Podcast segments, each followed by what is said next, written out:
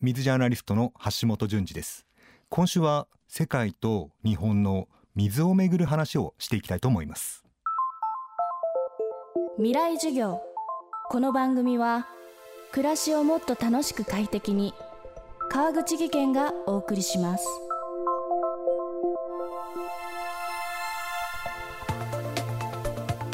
必要な水が手に入らない水不足が世界で深刻さを増しています。その大きな要因は世界的な人口増加や国家間の水資源の奪い合いそして気候変動。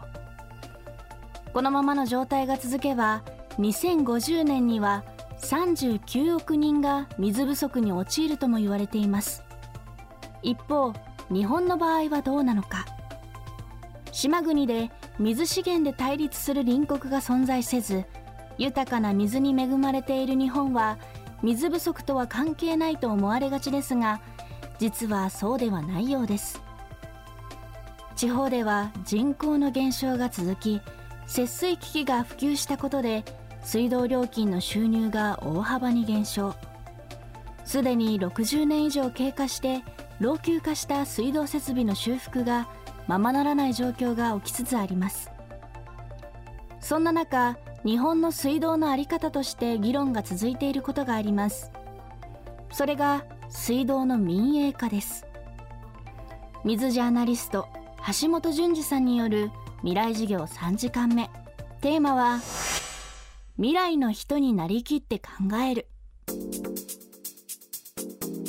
あの水道民営化について心配されている方が非常に多いと思うんですね。で水道民営化っていうのはなぜ起きてきたのかという背景をお話しすると、えー、水道が老朽化してきて水道の職員さんも減っているという中で政府が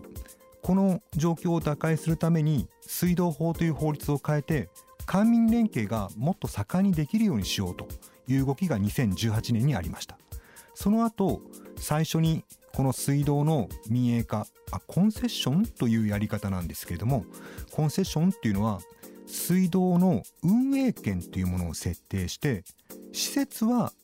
公が管理してるんですけれども運営権は民間に長期間売るという方法なんですね。このコンセッション方式の水道が宮城県で誕生しました。でこのコンセッション方式というのはあの契約とモニタリングが重要だよということが言われています。契約っていうのは自治体と企業がどういう条件でこの水道を運営していくのか災害の時はどうするのか20年後はどういう感じになって戻ってくるのかみたいなことを話し合って契約書に盛り込むと。そのもう一つがですねモニタリングなんですね。契約通りそれが実行されているかということです。で20年という長期間なのでこのモニタリングがうまくいくのかなっていうことがですね非常に心配という部分があります。っていうのはこれ動き出した当初は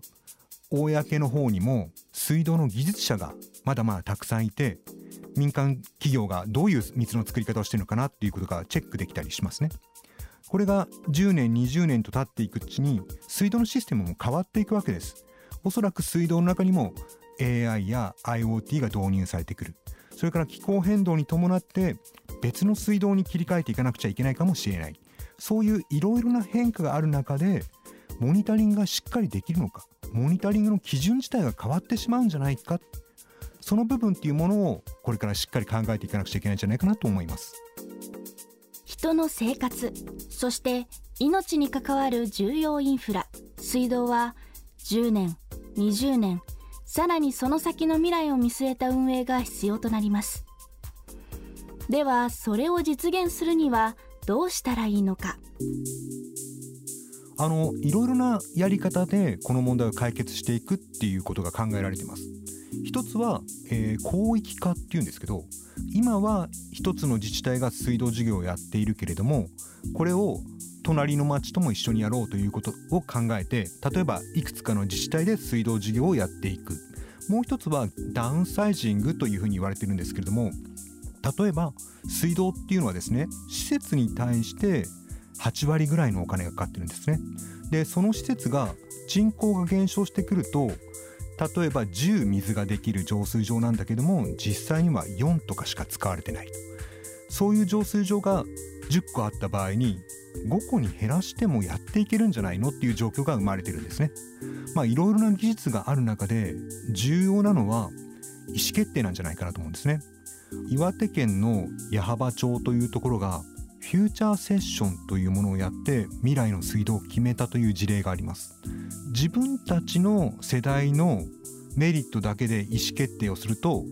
水道管はあまり更新してほしくないっていうのは更新してしまうと,、えーと、水道料金が上がっちゃうからなんですね。一方で40年後の人になりきって話し合いをしようというのがこのフューチャーセッションの仕組みで40年後の人の立場に立って考えると水道は少しずつ直しておいてほしい。というようなことを話し合った結果住民から自主的に水道料金を上げてほしいというこういう要望が出されたという事例があります。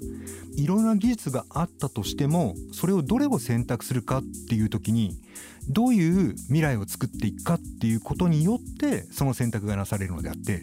このフューチャーセッションっていうのが全国各地に広がっていくととてもいいなと思ってます。未来授業。今週の講師は水ジャーナリスト橋本淳二さん。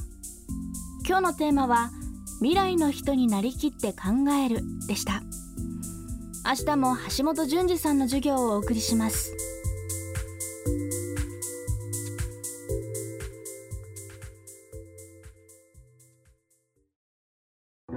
川口技研。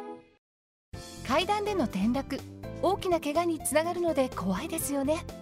足元の見分けにくい階段でもコントラストでくっきり。白いスベラーズが登場しました。皆様の暮らしをもっと楽しく快適に川口技研のスベラーズです。未来授業。この番組は暮らしをもっと楽しく快適に川口技研がお送りしました。